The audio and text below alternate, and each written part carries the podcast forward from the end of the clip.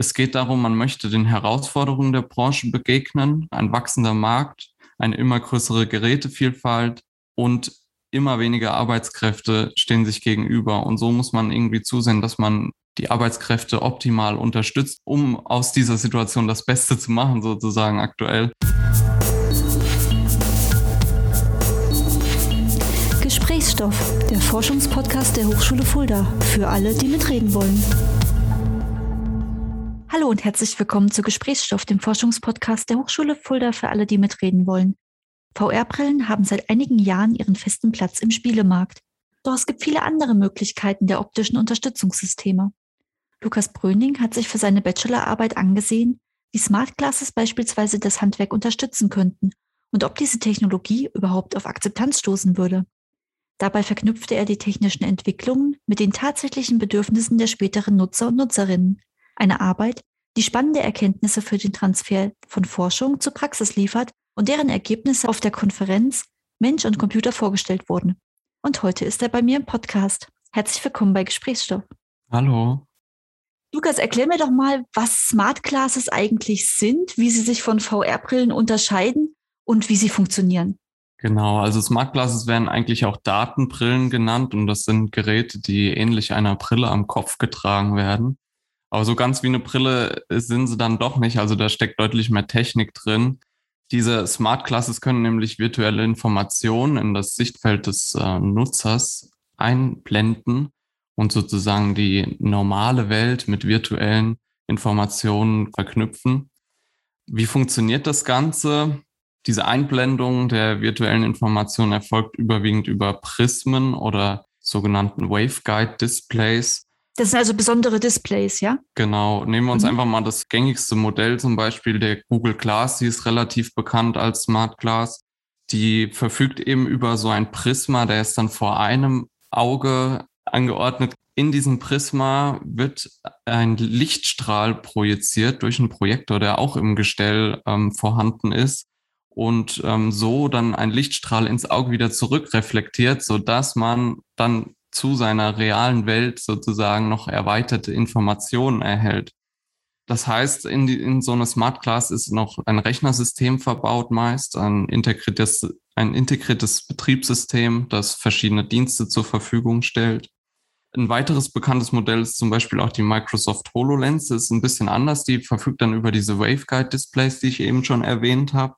Die gehen dann über beide Augen meist und die funktionieren ein bisschen anders. Die enthalten flache, durchsichtige Wellenleiter. Da gibt es dann sogenannte Ausgangskoppler, die das Licht dann wieder ins Auge ableiten und dann eben unsere Realität erweitern. Das klingt super futuristisch und ich stelle mir das jetzt gerade so vor, dass während ich durch die Welt gehe, zum Beispiel Freunde treffe, mir eingeblendet wird, wann das Geburtsdatum des Freundes ist oder ich äh, gehe durch den Supermarkt und sehe die Preise oder den äh, Qualitätsvergleich von Produkten. Ist das in etwa so die Richtung? Absolut. Also mhm. diese, diese Smart Glasses sind mit vielen, vielerlei Sensoren ausgestattet, die ihre Umwelt wahrnehmen und ähm, dann durch verschiedene Programme eben einschätzen können, wo er sich gerade befindet, um was es gerade geht. Und dann eben, ähm, wie du sagst, dann auch Informationen zu dieser Umwelt einblenden kann. Und trotzdem sind das normale Brillen. Also jetzt nicht, dass ich dann irgendwie eine große Mütze auf dem Kopf haben muss, um die ganze Technik zu tragen. Es kommt ganz drauf an. Also die Google Glass sieht am ehesten noch wie eine normale Brille aus. Es gibt jetzt auch neuere Modelle von anderen Herstellern, die noch eher wie eine normale Brille aussehen. Ähm, man sieht schon, dass da irgendwas anders ist bei der Google Glass mhm. zum Beispiel, weil du eben diesen Prisma vor diesem einen Auge hast, äh, vor dem Gestell noch und äh, meist auch irgendwie eine Kamera zu sehen ist, wenn sie nicht ganz gut versteckt ist irgendwie. Aber es gibt eben auch andere Modelle wie diese Microsoft HoloLens, die wir eben schon erwähnt haben, die gehen sozusagen um den ganzen Kopf herum. Also die sind deutlich sichtbar und da merkt man, ja, okay, das hat mit einer normalen Brille dann auch nicht mehr so ganz viel zu tun. Also bei der Microsoft HoloLens, da spricht man dann nicht mehr von Augmented Reality, nicht nur von Augmented Reality, sondern sogar von Mixed Reality, weil es noch mehr Ausprägungen sozusagen annehmen kann. Je mehr virtuelle Informationen eingeblendet werden, desto mehr bewegt sich das Ganze nämlich Richtung virtuelle Realität, was viele kennen. Das heißt, diese, diese Brille ist in der Lage, sowohl Augmented Reality als auch weiter in die virtuelle Richtung gehende Informationen äh, einzublenden, wo dann mehr virtuelle Anteile im Sichtfeld sind als äh, reale Informationen sozusagen. Okay, also muss ich auch noch mich selber darauf trainieren, unterscheiden zu können, was ist jetzt real und was zeigt mir die Brille? Die Technik ist aktuell noch nicht so weit, dass man das nicht ganz genau realisieren kann. Also man merkt schon, was Computer generiert ist und was nicht. In Zukunft wird es vielleicht mal irgendwann so sein, wo man sich fragt, okay, was ist jetzt real oder was ist es nicht? Genau, aber da liegt noch viel Arbeit vor uns sozusagen. Warum sind diese Technologien gerade für das SAK-Handwerk so spannend? Weil das war ja der Part, den du dir angeguckt hast. Also im Prinzip muss man erstmal sagen, dass eher nur Augmented Reality erstmal in Frage kommt für das Handwerk, damit wir das vielleicht schon mal festhalten, weil die zu erfüllenden Aufgaben im Hand-Augen-Koordination erfordern und die Sicht auf die reale Welt sehr hohe Priorität hat, auch schon allein aus Sicherheitsgründen. Man muss ja wissen, was so um sich vorgeht. Auf der Baustelle zum Beispiel. Genau, wie sieht das im Handwerk aus? Warum wird es hier gerade als zentrale Maßnahme wahrgenommen? Das ist überwiegend im Sanitär-, Heizungs- und Klimatechnik-Handwerk der Fall. Erste Forschungsprojekte beschäftigen sich auch schon damit. Es geht darum, man möchte den Herausforderungen der Branche begegnen. Dazu zählen insbesondere Fachkräftemangel, fortwährend kürzer werdende Innovations- und Produktionszyklen. Das heißt, es entstehen in kürzester Zeit immer wieder neue Produkte, Geräte, die auch noch immer komplexer werden. Das heißt, der Markt wächst auch stetig weiter und am Ende haben wir mehrere Faktoren, die sich gegenüberstehen. Ein wachsender Markt, eine immer größere Gerätevielfalt und immer weniger Arbeitskräfte stehen sich gegenüber. Und so muss man irgendwie zusehen, dass man die Arbeitskräfte optimal unterstützt, um an dieser Situation oder aus, um aus dieser Situation das Beste zu machen, sozusagen aktuell. Und da sucht man eben nach neuen Technologien und Smart Glasses können AnlagenmechanikerInnen im Arbeitsalltag bei komplexen Aufgaben unterstützen. Sie können eben Informationen in das Sichtfeld des Trägers einblenden, Informationen zu Anlagen, Bilder, Videos und Arbeitshilfen. Über Videotelefonie lässt sich das Sichtfeld auch mit Experten teilen. Also können Sie auch den Chef mittendrin anrufen und sagen, ich habe hier eine Anlage, ich weiß gerade nicht, was der Fehler ist, guck mal bitte mit drauf. Genau, richtig. Okay. Eben das Coole ist halt auch, dass das Ganze auch Potenziale hinsichtlich der Inklusion birgt. Wenn jetzt ein Arbeiter, ein sehr erfahrener Arbeiter zum Beispiel irgendwie gesundheitliche Probleme bekommt und nicht mehr aktiv draußen sozusagen arbeiten kann, er hat aber sehr wertvolles Wissen. Es wäre irgendwie schade, wenn er diesen Beruf nicht mehr ausüben könnte. Dann könnte man ihn irgendwie dahin gehen und ihn als Experte einstellen, als Ansprechpartner für die Leute, die dann noch rausgehen können weil vielleicht noch nicht die Erfahrung haben, die können dann mhm. ihn anrufen, hier, hey, guck mal hier, ich bin gerade an dieser Anlage und mache hier das und das, äh, helf mir doch mal bitte weiter, du kennst dich damit doch aus. Damit birgt dieser Einsatz Unterstützungs-, Verbesserungs- und Einsparpotenziale, wenn man es kompliziert formulieren will. Das bedeutet einfach, die Leute können ihre Aufgaben schneller erledigen. Es gibt diese Potenziale hinsichtlich der Inklusion, wie wir eben schon gesagt haben, und diese massiven Unterstützungspotenziale. Ja, das klingt richtig spannend. Wie bist du denn jetzt an deine Arbeit herangegangen und was genau wolltest du rausfinden? Wir haben ja gehört, es gibt schon erste Projekte, die sich mit der Entwicklung dieser Technik befassen, aber das findet meist abseits von kleinen und mittleren Unternehmen statt. Und diese Entwicklung hat gerade erst begonnen. Und was ich mich gefragt habe, ist das denn wirklich was für die Beschäftigten, können Sie sich das vorstellen? Wie nehmen Sie diese Technik überhaupt wahr und was beeinflusst Sie in Ihrer Wahrnehmung? Und wie steht es um die Akzeptanz dieser Technologie? Also die Einstellung der Beschäftigten dazu, ob sie diese Technologie nutzen würden oder nicht. Weil wenn nicht, wenn keine Nutzungsintention besteht, wenn eine grundsätzliche Ablehnung vielleicht sogar herrscht, muss man ja irgendwie andere Wege gehen oder Konzepte überdenken, weil eine Technologie, die nicht akzeptiert wird, wird eben mit hoher Wahrscheinlichkeit auch nicht genutzt. Und dann spielen natürlich auch oft finanzielle Aspekte eine Rolle. Da hast du ja in Osthessen eine gute Arbeitsumgebung gehabt, um viele Handwerksunternehmen ansprechen zu können. Und dein Projekt ist ja auch wieder in Riegel angesiedelt. Das heißt, du hast da auch die, die Kontakte, die du brauchst, richtig? Genau, wir haben ja viele kleine und mittelständische Unternehmen, die in diesem Bereich auch arbeiten. Ich selbst habe auch noch Kontakt ins Handwerk, weil mein, mein Vater ist Handwerker, mein Bruder arbeitet in der Baubranche, deswegen kenne ich mich da auch ein bisschen aus und konnte entsprechend dann hier in der Region MKK, Fulda, Vogelsberg Unternehmen auch direkt ansprechen. Mhm. Okay, beschreib mal, wie du rangegangen bist an deine Arbeit. Also sowohl über die Wahrnehmung von Smart Glasses im Handwerk als auch über die Faktoren, die diese Akzeptanz beeinflussen könnten, ist wenig bekannt. Das haben wir herausgefunden in einer Literaturrecherche. Folglich ist ein umfassendes, vertieftes Verständnis der Wahrnehmung und der Akzeptanzfaktoren erstrebenswert. Und das Ziel dieser Arbeit ist es, oder war es, einen ersten Beitrag zur Schließung der Forschungslücke zu leisten, eben ein vertieftes Verständnis von Wahrnehmung und Akzeptanzfaktoren von Smart Classes im Handwerk zu erreichen und zwei Forschungsfragen zu beantworten. Das ist zum einen die Frage, wie werden Smart Classes als Arbeitsassistenzsysteme im Handwerk von potenziellen Nutzern wahrgenommen?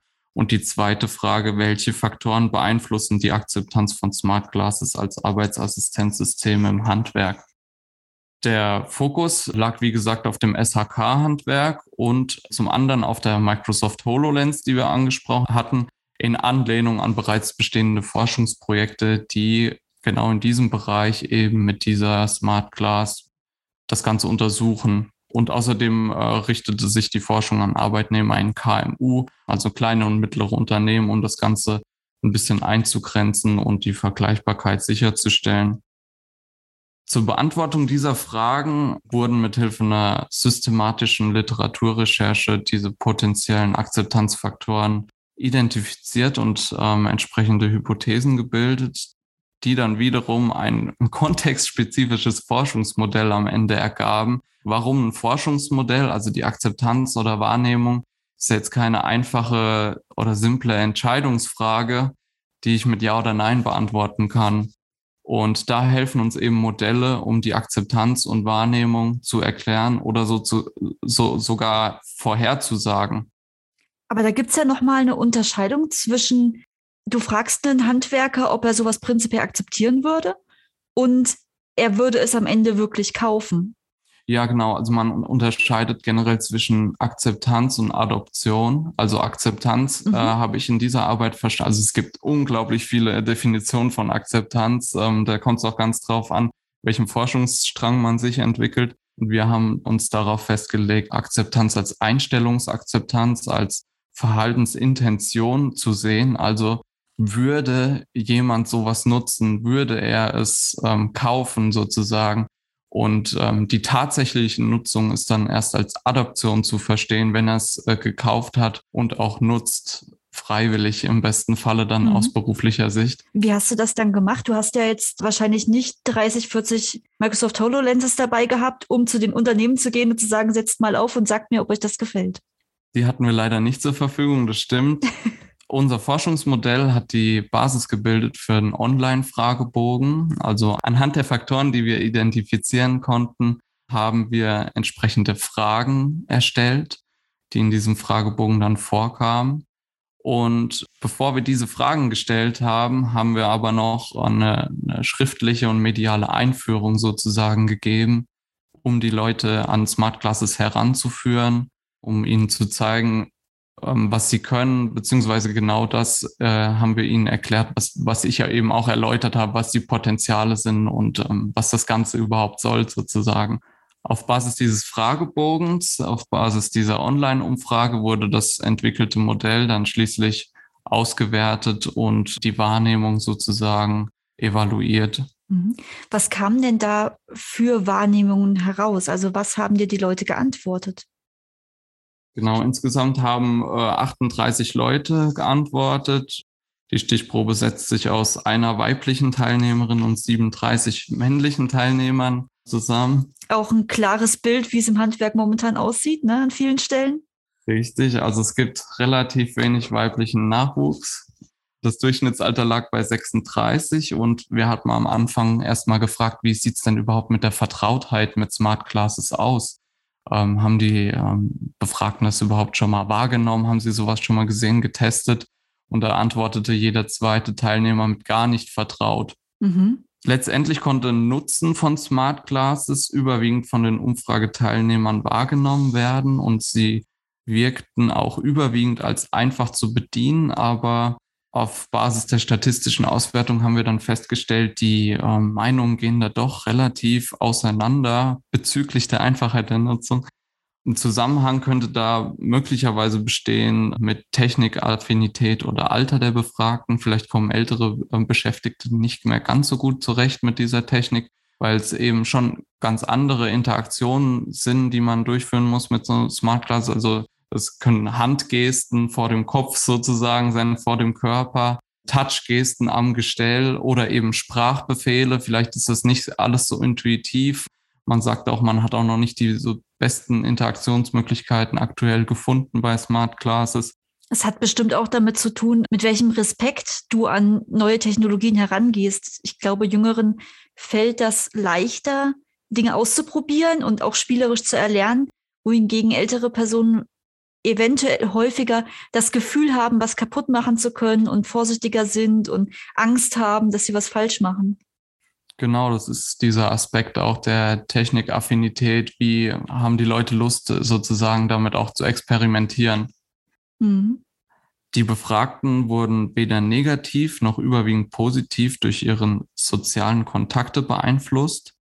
Das lässt sich möglicherweise auf die geringe Vertrautheit mit Smart Glasses zurückführen und entsprechend ist wahrscheinlich ähm, kaum Austausch über die Technologie bisher erfolgt und die beobachtete eher bis überwiegende Zustimmung hinsichtlich der Kompatibilität, also ob das mit der eigenen Arbeitsweise vereinbar ist, lässt auf eine entsprechende hohe Passung von System und Tätigkeit äh, schließen.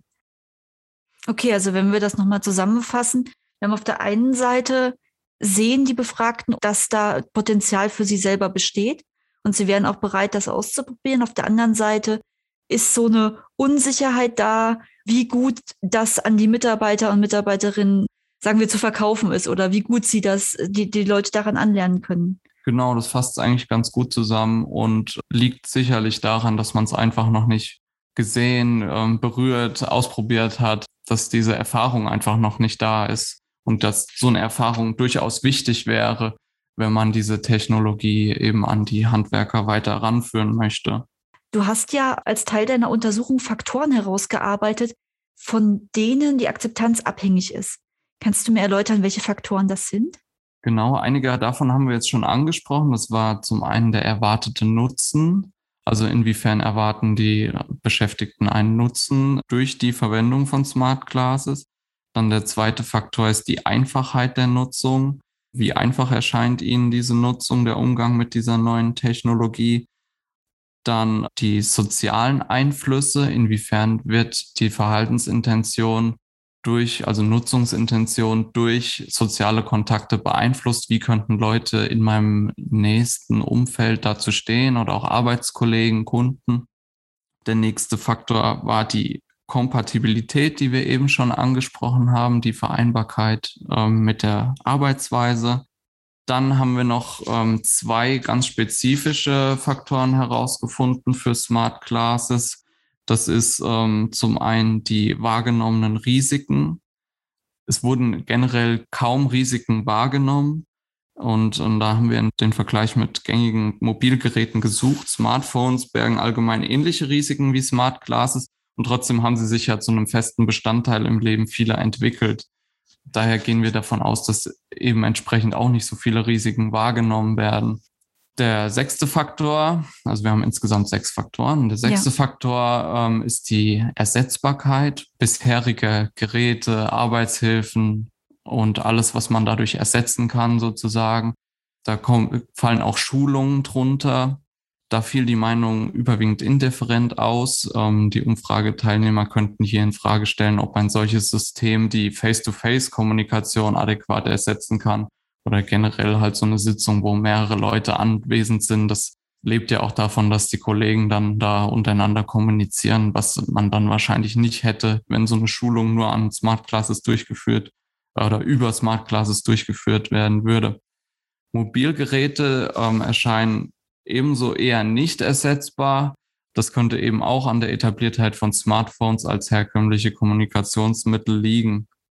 insgesamt, was auch noch Teil dieses äh, Modells ist, also alle diese Faktoren, die wir jetzt besprochen haben, zeigen sozusagen auf die Nutzungsintention, die wir als Einstellungsakzeptanz verstehen. Diese bewerten die Teilnehmer dann im Mittel mhm. Eher bis überwiegend positiv. Also sie sind eher bis überwiegend positiv eingestellt gegenüber Smart Classes und dem System im Mittel nicht abgeneigt. Das ist ein gutes Zeichen, auch wenn wir diese Zusammenhänge im Modell nicht komplett ähm, bestätigen konnten, weil wir ein bisschen zu wenige Teilnehmer hatten, konnten wir keine sogenannte Strukturgleichungsmodellierung durchführen.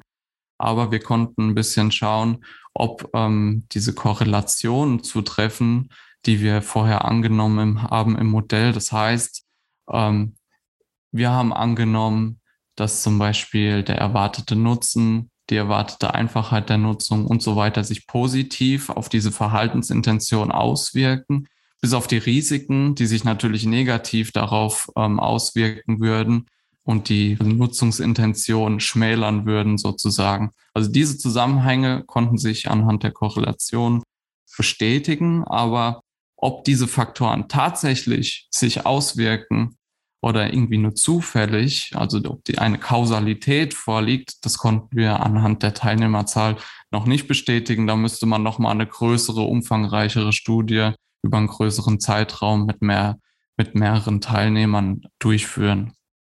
Aber das ist ja dann auch, wie Wissenschaft normalerweise funktioniert, dass dann größere Studien auf Basis dieser ersten Arbeiten angesetzt werden können. Also, dass man dann schaut, okay, bestätigt sich das, was du jetzt herausgefunden hast, wenn wir das auf eine größere Menge an Teilnehmern ähm, ausweiten? Genau, das war ja auch das Ziel der Arbeit, einen ersten Beitrag zu einem umfangreicheren, vertieften Verständnis der Wahrnehmung und der Akzeptanzfaktoren von Smart Classes im Handwerk beizutragen. Da haben wir eben dieses Forschungsmodell entwickelt, das jetzt einfach mal so im Raum steht und das eben dazu auch genutzt werden konnte, um erstmal die allgemeine Wahrnehmung zu überprüfen, wie Smart Classes überhaupt wahrgenommen werden und ob sie überhaupt Akzeptanz erfahren. Und das ist erstmal relativ wichtig jetzt in dieser frühen Phase der Entwicklung, kann erste Impulse jetzt für die Entwicklung und Einführung erfolgreicher Systeme geben. Und welchen Stellenwert dieses Forschungsmodell hat, das ihr da erarbeitet habt, das zeigt sich ja auch dadurch, dass du auf der Konferenz angenommen wurdest das passiert ja nun nicht jedem Bachelorstudierenden. Gerade wissenschaftliche Konferenzen akzeptieren ja meistens erst Paper von Doktoranden aufwärts. Dass äh, Bachelor-Masterstudierende dort vertreten sind, gehört schon eher zur Seltenheit. Wie war das für dich, als deine Professorin gesagt hat, komm, wir reichen das da ein und schauen, ob das angenommen wird? Ehrlich gesagt, dass es äh, so ein großes Ding oder ein größeres Ding ist, das habe ich erst viel später realisiert. Mhm. Also die Professorin Martine Herpers hatte mich da herangeführt und gesagt, dass das durchaus Potenzial hätte auf einer Konferenz. Und dann ähm, habe ich gedacht, jetzt kann ja eigentlich nicht schaden und ähm, wollte das einfach mal ausprobieren und, und schauen, wie das funktioniert, ob ich da durchkomme, ob das ausreicht, was ich da mache. Und war dann relativ überrascht, dass es auch angenommen wurde und auch relativ gutes Feedback direkt äh, erhalten hat und ich gar nicht mehr so viel korrigieren musste, damit es angenommen wurde. Also überrascht trifft es, trifft es ganz gut. Um das für die Zuhörer zu erklären, korrigieren bedeutet in dem Fall, wenn ein wissenschaftliches Paper angenommen wird, geht das durch eine sogenannte Peer Review, also es schauen sich andere Wissenschaftler unabhängig an und geben ihre Anmerkungen wo äh, die Methoden verfeinert werden können oder wo nochmal genauer reingeschaut werden soll in der Auswertung. Genau, richtig. Ja, spannend. Und wie war das dann, als du dort auf der Konferenz präsentiert hast? Wie viele Nachfragen kamen dann letztendlich? Und was für Nachfragen kamen? Also die Konferenz war online komplett, mhm. also leider nicht in Präsenz. Von daher hat man nicht so viel Feedback von, von den Anwesenden bekommen es war eine moderierende Person, die, die, diesen Track sozusagen moderiert hat, also ein bestimmtes Thema, zu dem äh, mehrere Paper eben vorgestellt wurden in, in dieser Zeit. Das war eigentlich die Hauptperson, mit der man da interagiert hat. Also man hat erst zwölf Minuten Zeit gehabt, um seine Forschungsarbeit vorzustellen und anschließend war Zeit für Fragen. Und teilweise kamen die Fragen von diesem Moderator, aber auch ein paar Zuschauerfragen. Aber eigentlich, äh, es war zum Beispiel die Frage, welchen Charakter hatten diese Videos? Konnten die das überhaupt vielleicht so rüberbringen? Also in der Umfrage konnten die das so rüberbringen, ähm, wie man damit interagiert und so. Und da habe ich das ein bisschen erklärt, was in den Videos eben vorkam. Aber eben auch, dass diese Videos einen gewissen Werbecharakter haben, weil sie eben von Microsoft direkt kamen. Also es waren professionelle Videos von Microsoft und das Ganze beeinflusst natürlich auch in gewisser Weise nochmal die Wahrnehmung der Befragten. Mhm. Das sind sozusagen die Fehleranalyse, die man bei wissenschaftlichen Arbeiten macht, um einzuschätzen, okay, wo kann man hier noch in künftigen Forschungen optimieren und genauer schauen, welchen Einfluss hatten diese Faktoren, was müssen wir ändern oder müssen wir überhaupt was ändern? Genau, richtig. Okay, sehr spannend. Wie geht es denn mit solchen Grundlagenarbeiten jetzt weiter? Also kannst du uns einen kleinen Einblick geben, was passieren müsste, damit deine Arbeit jetzt auch weiter verwendet wird? Im Prinzip müsste sich erstmal ein Forschungsprojekt in diesem Bereich bilden, das diese Arbeit vielleicht wieder aufnimmt und die Aspekte, die wir hier herausgefunden haben, untersuchen und eben weiterverwenden. Das Ding ist, ähm, ich bin der Forschung zwar weiter treu, aber dadurch, dass ich für den Master die Hochschule gewechselt habe, bin ich eben nicht mehr in diesem Projekt ähm, tätig, beziehungsweise weiß ich auch gar nicht, ob das ähm, weitergeführt wird. Da müssten wir die Martine Herpass dann nochmal fragen. Genau, und das machen wir dann doch direkt und äh, blenden Ihre Antwort hier gleich ein. Frau Herpass, herzlich willkommen zurück im Podcast Gesprächsstoff. Vielen Dank, dass Sie sich nochmal die Zeit nehmen. Aber gerne doch. Lukas hat uns ja gerade einen Einblick in seine Forschungsarbeit gegeben. Die Arbeit, die Sie betreut haben. Wie geht es denn mit solchen Forschungsarbeiten weiter, wenn die Bachelorarbeit abgegeben ist, die Masterarbeit vollendet ist? Wie sehen die nächsten Schritte aus, um mit den Ergebnissen auch wirklich was zu tun? Ja, da sprechen Sie ein sehr interessantes, wichtiges Thema an. Denn automatisch tut sich da eigentlich nichts. Automatisch ist die Bachelorarbeit jetzt einfach nur abgeschlossen oder auch wenn es eine Masterarbeit wäre. Wobei ich jetzt auch betonen möchte, dass Herr Bröning ein Ausnahmestudent ist, der eben schon mit der Bachelorarbeit ein Thema so gut aufgearbeitet hat, dass er es eben zu einem Paper gebracht hat. Aber mit diesen tollen Ergebnissen, damit müsste die Hochschule jetzt weiterarbeiten. Wir müssten dahin gehen, dass wir die Leute, also Industrieunternehmen, die solche Produkte herstellen, dass man mit denen Kontakt aufnimmt und es mal vorstellt, weil was Herr Bröning jetzt schon gemacht hat, das ist ja herauszufinden, ob es anerkannt wäre innerhalb des Handwerks. Das hat ja seine Studie erstmal gezeigt. Ja, die sind eben offen gegenüber. Das könnte also ein Produkthersteller interessieren. Und mit diesem Interesse könnte man natürlich dann anfangen, man braucht, muss es ja weiterentwickeln, auch die Idee weiterentwickeln, weitere Schritte in der Forschung machen. Das heißt, man müsste jetzt nach Forschungsmöglichkeiten gucken, die, wo die Hochschule noch mithelfen kann, also weitere Bachelor, Masterarbeiten oder aber auch jemand, der darüber promovieren möchte mit vielleicht Drittmitteln oder mit Mitteln aus einem Industrieunternehmen oder mit Mitteln aus der Forschung der Hochschule selbst. Also da gibt es verschiedenste Forschungstöpfe, die man dann sich angucken könnte, ob sie dafür in Frage kommen. Ja, das wären zwei wichtige Punkte, also Produkthersteller und zweitens die Forschungslandschaft eruieren und gucken, was man machen kann.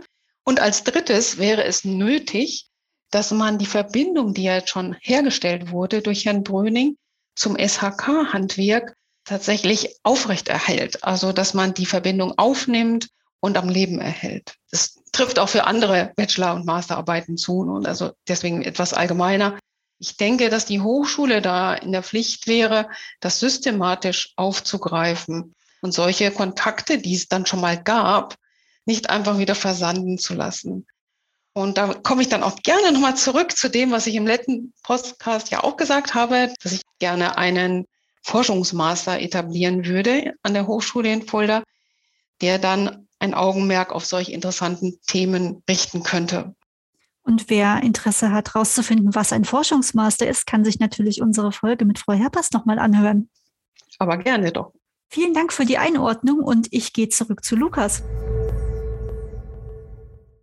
Du bist jetzt äh, an der Hochschule Rhein-Main und machst da deinen Master in Informatik. Und dann arbeitest du praktisch weiter an smarten Devices und schaust, wie sie unseren Alltag bereichern können. Ich bin in einem Forschungsprojekt Mitarbeiter, das sich nicht mit Smart Glasses beschäftigt, sondern mit ähm, Smart Watches. das sich recht analog auch damit beschäftigt, wie man ähm, durch die Nutzung von Smartwatches äh, Unterstützung im Berufsalltag erzielen kann. Genauer gesagt, werden diese Smartwatches von Demenzkranken getragen. Wir sammeln dann Sensordaten und versuchen Rückschlüsse mit Hilfe von Machine Learning auf ihre täglichen Aktivitäten zu machen und dann eine automatische Dokumentation dieser Aktivitäten über den Tag anzustoßen, um eben den Pflegenden diese Dokumentationsarbeit abzunehmen oder zu erleichtern. Und da ähm, ist auch schon das nächste Paper in der Umsetzung. Welche Ziele hast du dir für deine wissenschaftliche Karriere denn noch gesetzt? Wo möchtest du hin? Welche Fragen möchtest du beantworten können? Das ist noch relativ offen. Also ich habe auf jeden Fall Spaß daran, Technologien zu untersuchen und, weiterzuentwickeln, die uns als Menschen irgendwie weiterbringen, die uns unterstützen können und vor allem eben auch im medizinischen Bereich, dass ich irgendwie mein Wissen da sinnvoll einbringen kann. Also alles, was uns irgendwie so ein bisschen weiterbringt, das ähm, finde ich super spannend. Super. Dann bin ich doch mal gespannt, wie sich deine Arbeit weiterentwickelt, ob es da Fortsetzungsprojekte geben wird und ob wir demnächst dann irgendwann von der Einführung der Smart Classes im SHK-Handwerk hören. Und danke dir erstmal für deine Zeit und dass du uns so einen kleinen Einblick in deine Arbeit gegeben hast. Das ist ja sehr spannend, hier auch mal eine Bachelorarbeit im Podcast vorstellen zu können, die solchen Impact hatte und ja so in der Wissenschaftswelt wahrgenommen wurde. Vielen Dank. Und euch, lieben Zuhörern, danke ich wie immer fürs Zuhören und hoffe, dass ihr auch beim nächsten Mal einschaltet, wenn wir mit der nächsten Folge von Gesprächsstoff am Start sind. Wenn ihr mehr über das Riegel-Projekt wissen wollt und die Forschung an der Hochschule Fulda, schaut auf der Homepage vorbei. Da gibt es noch ganz viele andere Podcasts zum Thema und noch ganz viele andere Informationen, die ihr euch angucken könnt. Vielen Dank.